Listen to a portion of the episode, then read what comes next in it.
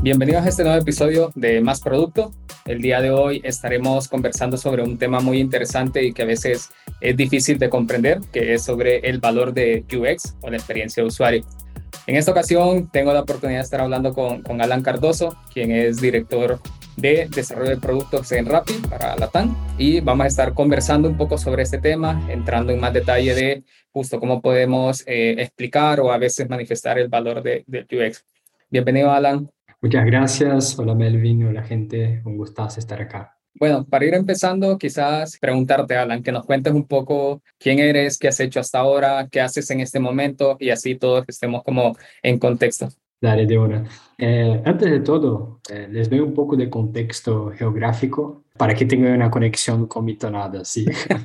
como se puede notar en mi tonada, eh, soy brasileño. Y también como se puede notar en, en, en mi tono ahí, ponele, yo viví en Argentina por casi tres años. Así que les voy a regalar esta experiencia de doble tonada. y para dar también un poco de contexto académico, bueno, soy Alan Cardoso, soy diseñador, eh, tengo una formación en diseño digital, después un posgrado en eh, dirección de diseño, después otro en arquitectura de la información y user experience. Eh, llevo ahí 11 años ya trabajando con diseño de experiencias digitales y actualmente soy director de productos digitales y diseño en Rappi. Eh, y ahí tengo un equipo eh, que tengo mucho orgullo que está ahí en Colombia, Brasil eh, y distintos lugares totalmente remotos y, intentando sacar un poco de estos desafíos de generar grandes experiencias de valor a las personas en Latinoamérica. Creo que algo que es muy importante, que, creo que incluso ha sido modesto eh, en contar tu experiencia, es que has tenido mucha experiencia en diferentes empresas de tecnología en, la TAM. Ya contabas Argentina, ¿no? Eh, sé que estuviste en Despegar, Mercado Libre, ahora en Rappi y otras empresas en Brasil. Entonces creo que algo que, que suma mucho es que tú has visto la realidad o el contexto eh, de desarrollar productos en diferentes países. que, es algo que a veces eh, uno solo está enfocado o, solo tiene la experiencia de desarrollarlo para México o para Brasil o para Colombia. Entonces, va a ser muy interesante que, nos cuentes un poco de esa experiencia, pero quizás para ir iniciando, me gustaría que empecemos con, con, lo básico, ¿no? ¿Qué es el diseño UX? ¿Cómo, cómo Alan le explica UX a su abuelita, digamos? Buenísimo, gran, gran pregunta, incluso, incluso es un gran desafío, ¿no? Explicar lo que hacemos. Bueno, empezamos por el básico, ¿no?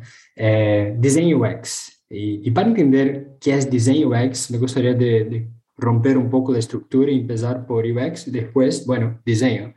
UX nada más que es el conjunto de vivencias de una persona usuario con un producto y o servicio. Punto. Sí, simple así. O sea, yo voy a una tienda, compro una computadora, llego a mi casa, instalo esta computadora, tengo mi experiencia y punto. O sea, esta experiencia y esta vivencia que yo tuve, y muy particular para un segmento, grupo de personas, es lo que llamamos de UX. O sea, esto puede ser con una computadora, con un viaje, con un producto que espero que llegue a mi casa, eh, algo más tecnológico, menos tecnológico, no importa. O sea, estamos hablando de experiencia como un todo.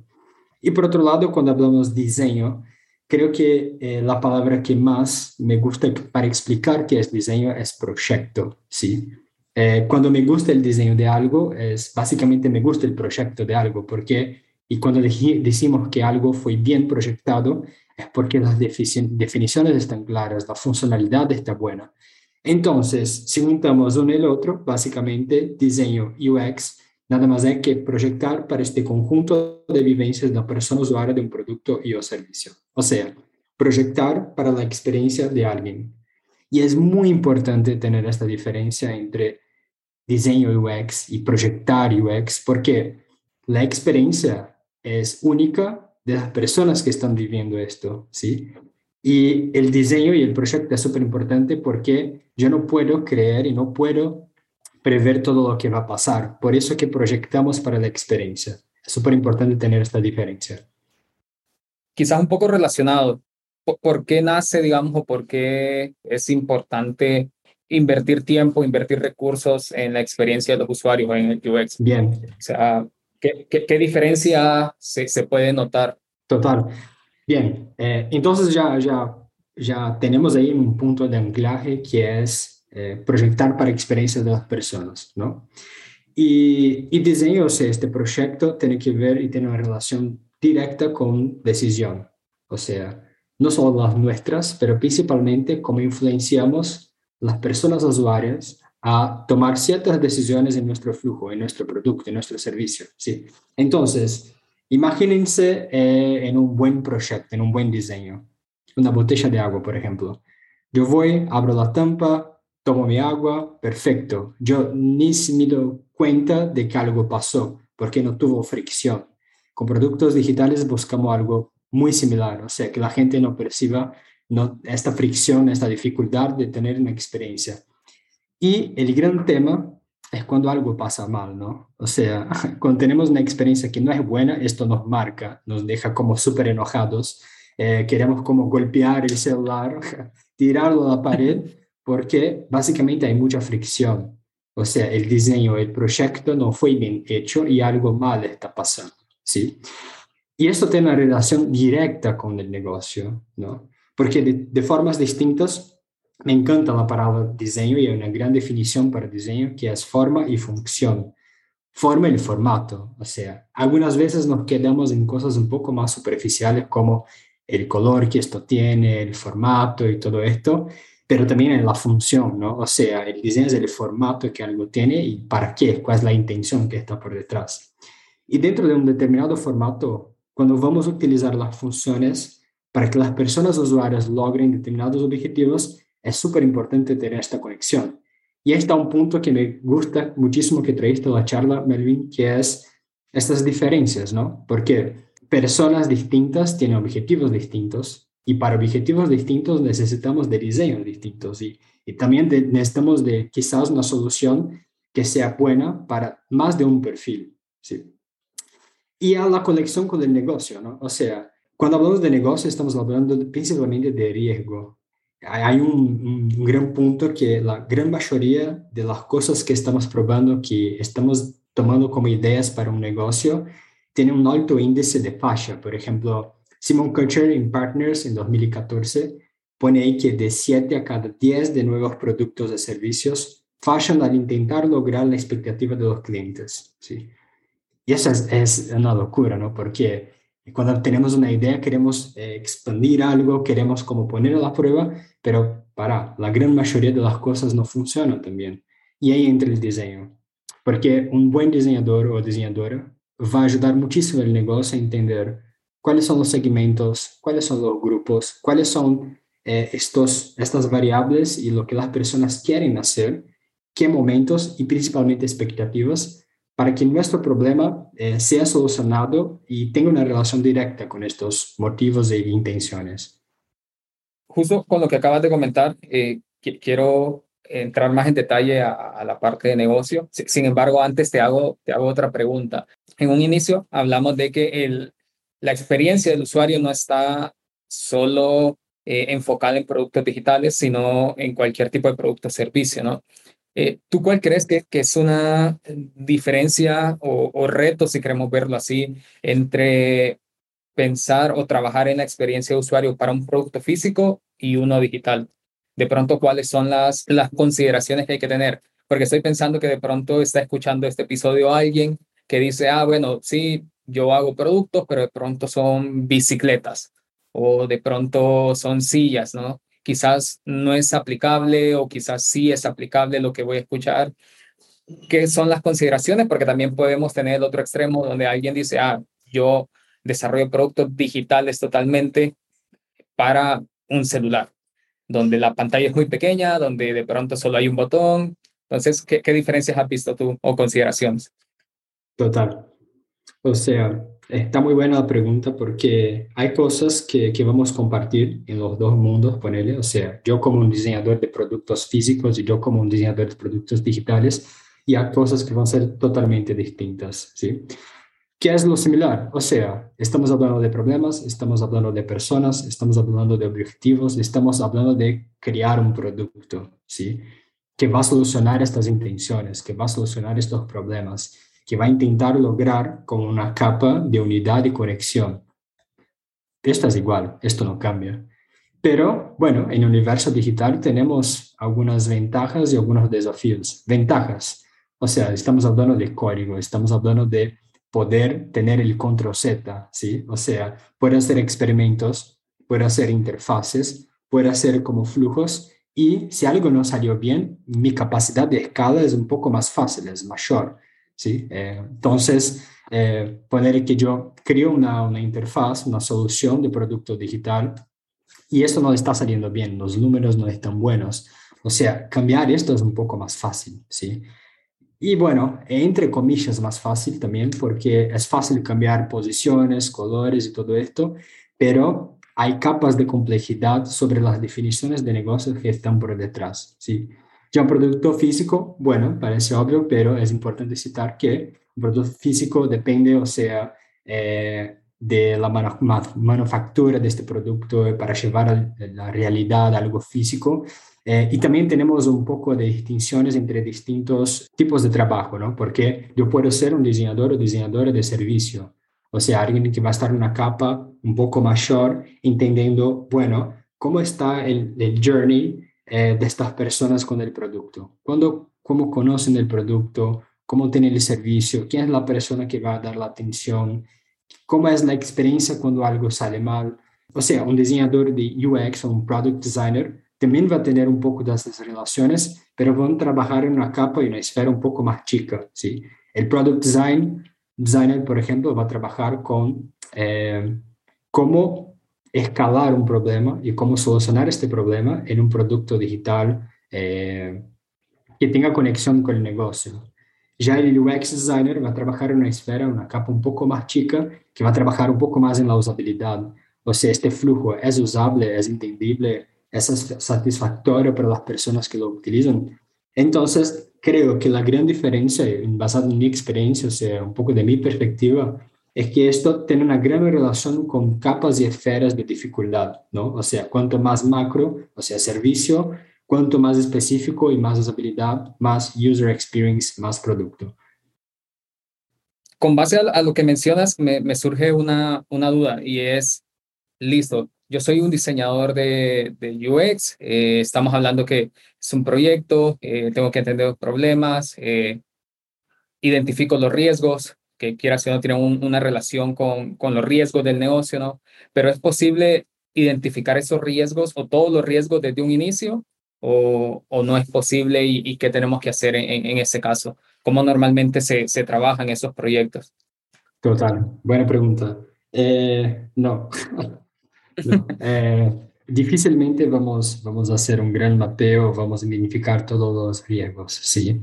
Eh, como diseñadores, o sea, me gusta muchísimo, eh, me encanta Sherlock Holmes y, y yo hago una relación directa con esto porque hacemos mucha investigación y hacemos muchos experimentos, ¿sí? Somos medio locos ahí, intentando probar un montón de cosas, por eso que es súper importante esta conexión con los equipos de producto, con el equipo de desarrollo, porque son las personas, son los equipos que también nos van a ayudar a definir y diseñar buenos experimentos, ¿sí? Y yo dije anteriormente que diseño tiene una conexión y aportes muy buenos para el negocio, porque baja el riesgo, pero hacer experimentos tiene una relación directa con bajar este riesgo, ¿sí? Es muy también importante citar que decir eh, cuando se busca como diseño UX en Google y pones ahí en imágenes, van a aparecer con un millón de, colores, de formas geométricas distintas y te va a decir, bueno, ¿para dónde voy? ¿Qué tengo que hacer? Double Diamond, Design Thinking, Lean UX, Design Spring, te van a presentar un millón de frameworks distintos de, para trabajar con diseño UX, o sea, con este proyecto para las personas. Pero creo que lo que une y lo que conecta todos estos frameworks de trabajo que son distintos es siempre el experimento. O sea, uno, tener un punto donde vamos a hacer una investigación, nos profundizar sobre el problema, siempre con la pregunta de cuál es el problema y para quién estamos buscando solucionar estos problemas, de quién está sufriendo con este problema. Dos, definir qué parte del problema vamos a accionar. Tres, hacer como soluciones, explorar soluciones y probar. Eso es la definición de experimento y esto no cambia. Lo que va a cambiar es como el tiempo disponible que vamos a tener, el equipo, el framework, la tecnología, pero esa estructura de identificación, análisis, hacer un experimento, mirar los testeos y chequear si nuestra solución está buena o no, no cambia o al menos no debería cambiar. Estoy totalmente de acuerdo con lo que mencionas porque muchas veces cuando empezamos a, a, desarrollar productos digitales nos enfocamos más en el framework, eh, la metodología, la herramienta y se nos va un poco eh, de la cabeza estos principios como iniciales, ¿no? Donde más allá del framework o la herramienta que estemos utilizando, tenemos que apuntar por entender o identificar el problema, analizar y, como tú dices, ¿no? definir un experimento para validar nuestra, nuestra hipótesis eh, y con base a eso ir teniendo como aprendizaje. Más allá de decir, ¿sabes qué? Design Thinking es la respuesta a todo o Design Sprint para, para todos, no me importa que, que suceda, es más como seguir estos principios. Ahí, sumado un poco y, viéndolo desde la perspectiva de, negocio, que cuando hablo de negocio de pronto me refiero a, un manager de, de, una unidad de negocio dentro de una empresa o de pronto el CEO de, de una startup. Digamos, yo lo veo y, te digo, listo, Alan, eh, entiendo que UX, entiendo que vas a hacer experimentos, pero ¿cómo me aseguras de que el esfuerzo, el recurso que, que, pongamos en estos experimentos realmente va a tener un retorno de inversión a, a la empresa, ¿no? ¿Cómo yo, como área de negocio, puedo sentirme tranquilo que todo lo que tú estás haciendo no es un gasto, sino que realmente va a tener un, un retorno de inversión a la empresa? En ese caso, ¿tú cómo, cómo lo, lo presentas o lo explicas, digamos? Gran punto, es como muy lindo todo lo que hablas, pero ¿dónde está la plata? Exacto. Sí, no, gran pregunta. Ah, mira, estamos hablando entonces de distintas esferas, distintas capas del valor que UX puede tener para los negocios, ¿no? Eh, o sea, yo ya dije un poco sobre, vamos primero por el macro, eh, donde eh, tenemos ahí un gran estudio de 7 a cada 10 de nuevos productos o servicios fashion al intentar lograr la expectativa de los clientes, ¿sí? Yo dije también que un gran diseñador o diseñadora va a trabajar muy bien entre entender los momentos que existen en un servicio o producto y principalmente entender expectativas, ¿sí? Y ahí está, ¿no? Un gran punto. Otro, otros dos datos que les traigo. Eh, uno, eh, hay un gran estudio de IBM que, que es muy bueno y dije que a cada dólar invertido en UX eh, si tiene como 100 dólares de retorno sobre la inversión. ¿sí? Y otro más de Nielsen de 2008, que creo que son los, los más conocidos, que eh, tener la inversión de 10% de sus ventas en, en desarrollo de usabilidad puede aumentar su tasa de conversión en hasta 83%. ¿sí? Es muchísimo. ¿sí? Y ahí la gran pregunta, ok, dada esta introducción, eh, ¿Es garantido, es garantizado el retorno sobre la, inversión? No. O sea, no, no te puede garantir esto. Porque estamos hablando siempre sobre bajar eh, la cantidad de errores que podemos cometer en, en, el proceso. Les traigo otro dato, o sea, y tomemos una perspectiva para que se pueda comprender esto, ¿no? O sea, miremos una tasa de conversión, ¿sí? Una tasa de conversión promedio, de, desde mi experiencia, o sea, 11 años trabajando mirando benchmarks, una tasa de conversión buena puede ser 3, 4, 5%. ¿Qué significa esto? Significa que 95% de las personas que están entrando en el flujo no están como encontrando lo que inicialmente estaban buscando. Y estoy hablando de que 5, 4, 3%, que es como un promedio global de conversión, que es una buena conversión, es algo bueno. O sea, estamos teniendo como eh, desde un lado la perspectiva de que 3% de conversión es algo bueno, que es algo que va a traer muchísimos resultados, pero por otro lado estamos hablando de 97% de personas que no encuentran o no, no logran el objetivo inicial que tenían. Ahí está nuestro gran punto de oportunidad cuanto a UX, ¿no? Y ahí, hablando un poco más de forma técnica de cómo probar el valor, el retorno sobre la inversión de user experience, el diseño de user experience en la empresa, yo, yo creo que hay gran, dos formas, ¿sí? Una que tiene menor complejidad y otra que tiene más complejidad, ¿sí? Vamos por la que tiene menor complejidad. El básico y lo que trabajo y yo que yo vi que más me funcionó a lo largo de estos tiempos de, experiencia que tengo trabajando es básicamente tener todo el comienzo del proyecto una ficha técnica. O sea, algo muy simple. ¿Cuál es la experiencia actual? Eh, ¿Cuáles son los números? ¿Qué es lo que está pasando? ¿Y cuál es principalmente nuestro objetivo? ¿Sí? O sea, puede ser reducción de costos, optimizar algún proceso, eh, medir la performance de los usuarios en un determinado flujo, eh, aumentar la conversión, o sea, aumentar la receta. Es súper importante comenzar, eh, y estoy hablando de algo que tiene mejor, menor complejidad. O sea, un proyecto de UX tiene que empezar con un objetivo claro. ¿Qué es lo que queremos optimizar acá? ¿Sí?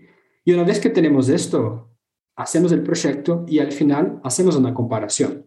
Simples, ¿sí?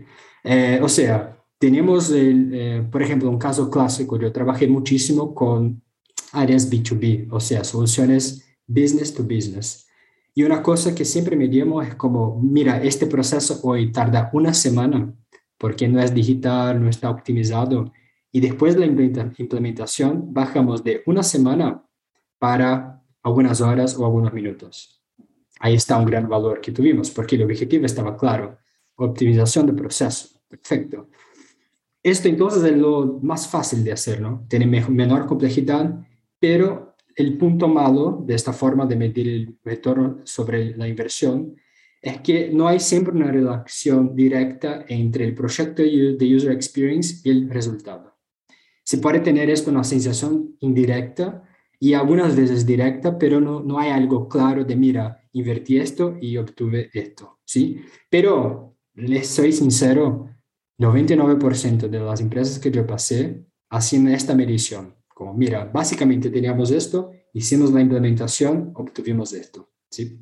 Y la gran mayoría de los proyectos, cuando, cuando tienen buenas personas, que tienen un buen proceso, logran buenos resultados. O sea, mismo con estos altos y bajos, con esta gran complejidad y fallar algunas veces en el proceso, lo que es importante, muchas de las veces optimizamos porque estamos invirtiendo tiempo, estamos invirtiendo inteligencia en optimizar algo. Punto. Y bueno, y ahí hay la segunda forma que tiene un poco más de complejidad, un poco no es más compleja, y es básicamente un cálculo entre el tiempo e inversión de, de dinero en el comienzo y resultados que obtuvimos al final. Por ejemplo, poner que nuestro proyecto tuvo un aumento de 10% de conversión. O sea, eh, tenemos ahí 10.000 personas que entran en nuestro flujo y ahora tenemos 11.000 personas que entran en nuestro flujo y que hacen una compra.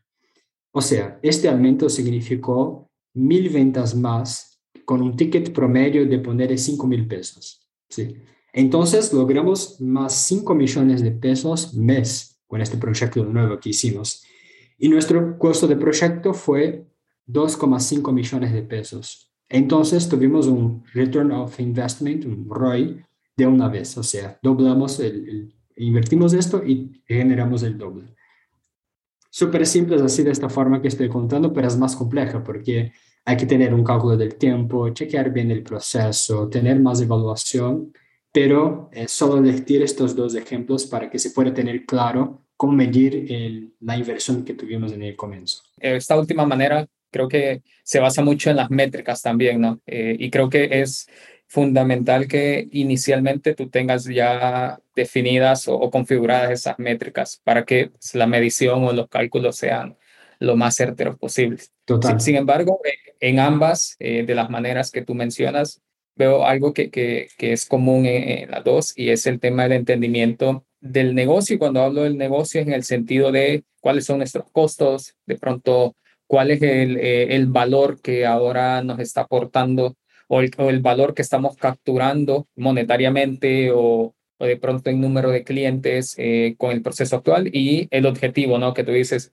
ok, de pronto, si, si es un gasto y lo queremos reducir, o sea, ok, entender cuánto es el gasto actual y cuál es la meta o el objetivo de reducción de, de gasto, ¿no? O aumento en ventas, aumento en clientes. ¿Por qué lo menciono? Porque muchas veces eh, nos enfocamos más en, sí, voy a correr el experimento, sí, voy a hablar con los usuarios, eh, y, y, perdemos de vista este tema de, ok, pero ¿cuál es ese objetivo o cuáles son los valores iniciales? Hablando normalmente, no, no siempre, pero normalmente en cuestión de dinero, ¿no? Que al final, pues el dinero, aunque no nos guste o nos guste, pero es lo que pagan nuestros salarios. Entonces, tú tienes que entender de, ok, si logro que la empresa o el negocio obtenga más valor y al mismo tiempo le doy valor al usuario, pues ambas partes ganan y, y, hay una justificación o una evidencia más clara del valor del UX. Total, y, son decisiones súper difíciles que, que hace parte de nuestro día a día, ¿no? O sea, hay puntos donde quizás la usabilidad no sea la cosa más importante en este momento. Y mira, alguien me va a querer pegar con un tiro, quizás, porque como mira, hay un diseñador hablando que quizás la usabilidad no es la cosa más importante. Y quizás sí. O sea, porque en todo momento vamos a tener que balancear y encontrar el equilibrio entre dónde vamos a priorizar el negocio, dónde vamos a priorizar la intención y la necesidad de las personas. Y, y, encontrar soluciones que, que busquen este equilibrio es súper importante, ¿no? Porque tenemos que pensar en escala, tenemos que pensar en innovación y también a largo plazo. O sea, hay cosas que van a ser un poco más dolorosas como solución ahora, pero en el futuro van, van a crear un ambiente de beneficios mutuos para todas las personas que están involucradas acá. Y eso es súper difícil. Eh, el ejemplo que, que doy en clases pues, es clásico, es como Apple es la empresa más valorosa del mundo, ¿sí? Y muchas veces es conocida como, es una empresa que siempre piensa en las personas, que tiene como en el centro de sus decisiones. Perfecto, pero ya intentaste cancelar una subscription en Apple. Eh, ¿Cuántos pasos vas a tener que dar? Esto es priorizar el negocio, priorizar el usuario. Entonces, a todos momentos vamos a tener que, que mirar estos puntos, ¿no? Sí, y creo que justo como, como tú dices, es un balance, porque puede ser que en este momento eh, un diseñador nos esté escuchando y dice, no, eh, yo quiero correr experimentos en todo, pero de pronto eres un diseñador nada más en una empresa, ¿no? Y, y, es un reto, pues, demasiado grande decir, quiero correr experimentos todos los días, hablar con todos los usuarios. Y, y, tienes que encontrar el balance pensando también, como tú dices, en el largo plazo, porque puede ser que lo que tú hagas hoy va a permitir que en uno o en seis meses tengas un equipo de más diseñadores. Y de pronto lo que ahora no se probó eh, va a ser posible eh, con la ayuda de otras personas. Total. Eh, justo es un tema como de, de priorizar y, y, y, como tú dices, es la parte difícil de, del rol. Eh, no, no, no, creo que, o no quiero que digamos que alguien se lleve la idea de que ah, es lo más fácil y, y cualquiera lo hace. Creo que la parte más difícil es justo negociar, porque hay muchas personas involucradas en el desarrollo del producto. Total. Y, y no es una única persona la que toma la, la, decisión. Es muy bueno lo que vos decís, Melvin, porque pongamos ahí eh, y hagamos una relación, ya que hicimos en el comienzo de la charla esta diferencia entre algo físico y algo digital, ¿no? Es muy fácil que nos prendamos, prendamos nuestra atención a los detalles y tengamos la confusión de que, mira, ¿de qué se trata esta interfaz? ¿De qué se trata este producto? ¿De los botones? No, por, e, por ejemplo, en, en Despegar, en la época que yo trabajaba ahí, o sea, la experiencia no es de mirar, eh, llenar un formulario y hacer la compra de un ticket. No, Estamos hablando de la experiencia de viajar, de disfrutar de sus vacaciones, de conectarse con algo, con un destino. Estamos hablando de algo que, que tiene una conexión emocional muy fuerte. Y no se trata de los botones, ¿no? de, de, de cuántos clics yo tengo que dar acá. Se trata de cuál es la conexión que estamos creando con las personas mientras tienen esta experiencia. Y eso es muy importante porque es lo que llamamos de pensamiento sistémico, ¿no? O sea, hablar de un viaje, por ejemplo, no es solo hacer la compra del ticket de su viaje, pero tiene que ver con planificación, con la persona que te va a dar atención cuando llegas en, el momento del embarque, eh, con hacer el check-in, eh, es llegar en tu destino y sacar tus dudas, no tener miedo. O sea, todos estos son cosas muy humanas que necesitan de un diseñador y que necesitan de una estrategia para que sea posible entender las capas más profundas y entender cuál es el real problema. O sea, Eh, porque la interfaz está ahí en la superficie, como intentando, con llenas de botones y cosas, pero intenta lograr problemas que, que son difíciles muchas veces. O sea, voy a viajar y tengo miedo de dónde estoy. ¿Cómo trato esto desde la interfaz? ¿Sí? Y hay formas de hacer esto y por eso que me encanta el diseño, porque estamos ahí siempre intentando hacer mejoras con experimentos que son únicas, específicas, pero ni siempre estas mejoras que son específicas son mejoras globales. Y tener esta, esta diferenciación es súper importante. Totalmente de acuerdo. Y, y, creo que justo en el ejemplo que acabas de mencionar es algo que es muy común porque hay diferentes momentos de interacción o de experiencia con el usuario y en esos momentos el diseñador o la persona de producto no siempre está consciente. Muchas veces de pronto los intereses de la persona de ventas van a ser muy fuertes porque él sabe que eh, al momento de, tomando el ejemplo de despegar, ¿no? Al momento de comprar el tiquete, aparte de llenar el formulario en, línea, quizás tiene que confirmar o si es un negocio de viaje, de pronto tiene que gestionar el pago. Y, y muchas veces como diseñadores o como product manager, ingenieros, no somos conscientes de esas otras perspectivas que las otras áreas a veces la tienen más fresca, ¿no? Y lo contrario también. Las otras áreas de pronto no, no tienen la perspectiva de nosotros de decir, ah, claro, el formulario es importante por eso. Eh, y creo que ahí ese es como el reto, ¿no? No, no es un trabajo fácil, pero como te dice, ¿no? es la parte como divertida de, de, diseñar, eh, en el tema de, ok, ¿cómo encontramos solución a estos problemas que tienen varias, digamos, varias caras o varias eh, perspectivas? Claro, y yo que creo que, que es una gran característica de gran, grandes diseñadores y diseñadoras es justamente hacer este, tener este poder de comunicación, de traducir, traducir intenciones de otros equipos, de otras personas en sus afectos y efectos e impactos en el diseño. Por ejemplo, yo soy alguien de marketing y miro una pantalla y digo, mira, esto no está bueno, necesitamos aumentar el banner acá, necesitamos de más colores hay mucha gente de diseño que se enoja con esto. Y, y para mí es el punto que más me encanta, porque, mira, esta persona está preocupada con algo, está me, me levantando un posible riesgo y tengo que ayudarla a bajar este riesgo en algo que puede afectar mi diseño para que mi diseño sea mejor. Porque cuando alguien, por ejemplo, de marketing, este ejemplo que les di, quieren aumentar el banner, el riesgo es que quieren tener más exposición, tienen metas comerciales para lograr y mi diseño necesita ayudar, necesita potencializar esto. Y ahí el gran punto de comunicación es cómo podemos hacer esta traducción del riesgo y del objetivo que el otro equipo tiene en algo que puede afectar y beneficiar todo el ciclo y todo el sistema. Convertimos este banner en una funcionalidad, eh, cambiamos esta página y potencializamos y la respuesta puede ser como, mira, marketing, entiendo tu objetivo de aumentar ventas de forma comercial o aumentar el banner. Pero existe un efecto, por ejemplo, que se llama banner blindness, que los usuarios cuando miran cualquier cosa la interfaz que, que se parezca con o es similar a un banner, tienen una alta tendencia a ignorar eso visualmente. Entonces, la verdad es que entiendo tu objetivo, pero aumentando el banner no vamos a lograr. ¿Qué te parece si hacemos X o si proyectamos esto y invertimos tiempo en esto? Ahí está un gran punto, ¿no? Que eh, por eso que les hago como esto, llama la atención para que es muy fácil que nos prendamos en discusiones de donde el color del botón, dónde está el flujo, pero tenemos que siempre extraer la, la charla para cuál es el, eh, la mejora global y sistemática que estamos buscando acá. Creo que eso es un gran punto y es un escenario muy común y, y, el, y la batalla quizás de todos los días. Eh, y como tú dices, quizás Simplemente a veces solo es necesario dar un paso atrás y entender por qué esta persona o por qué esta área está solicitando algo, ¿no? De pronto está identificando un riesgo que nosotros no estamos viendo.